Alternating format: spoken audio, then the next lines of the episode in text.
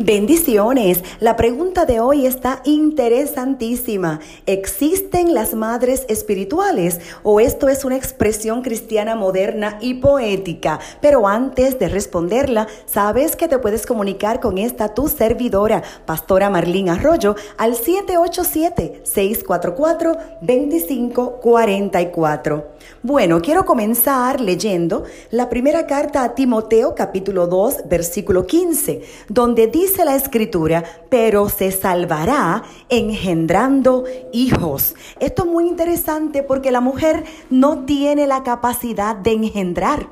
La mujer tiene la capacidad de concebir. ¿Y cómo es posible entonces que una mujer se salve engendrando hijos? Obviamente hace referencia a hijos espirituales. Por lo tanto, vayamos dándole respuesta a la pregunta. Si existe existen las madres espirituales y esto no es tan solo una expresión cristiana moderna y poética. Una madre en el plano natural tiene que cuidar, proteger, alimentar y esto también lo hace una madre en el espíritu. Pero si necesitamos más evidencia de la palabra del Señor, vamos entonces a las sagradas escrituras. Tito capítulo 2 versos 3 al 5 dice, las ancianas, asimismo sean reverentes en su porte, no calumniadoras, no esclavas del vino, maestras del bien, que enseñen a las mujeres jóvenes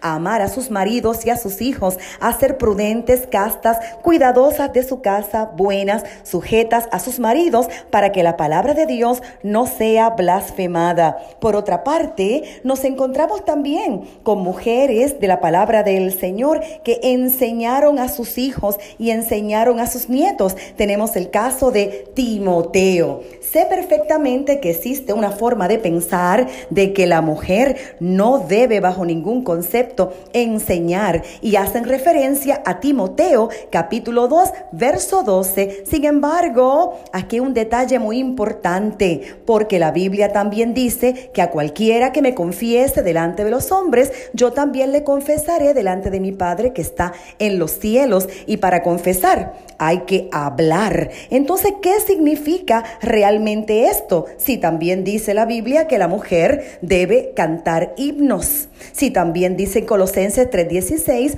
que la palabra de Dios debe morar en abundancia en medio de nosotros. Así que la palabra aquí es la palabra Jesusia, que se traduce como sosiego, lo que significa que la mujer debe ser una mujer sosegada, una mujer quieta y reposada, con un espíritu afable, enseñable, apacible. Así que el significado aquí en el rollo original no es que haga silencio, no, no significa que no hable, significa que tiene que ser una mujer completamente sosegada y se salvará engendrando hijos como madre espiritual para muchos. Exhorto a las mujeres a parir hijos en el Espíritu y a continuar enseñando y predicando la palabra del Señor. Amén.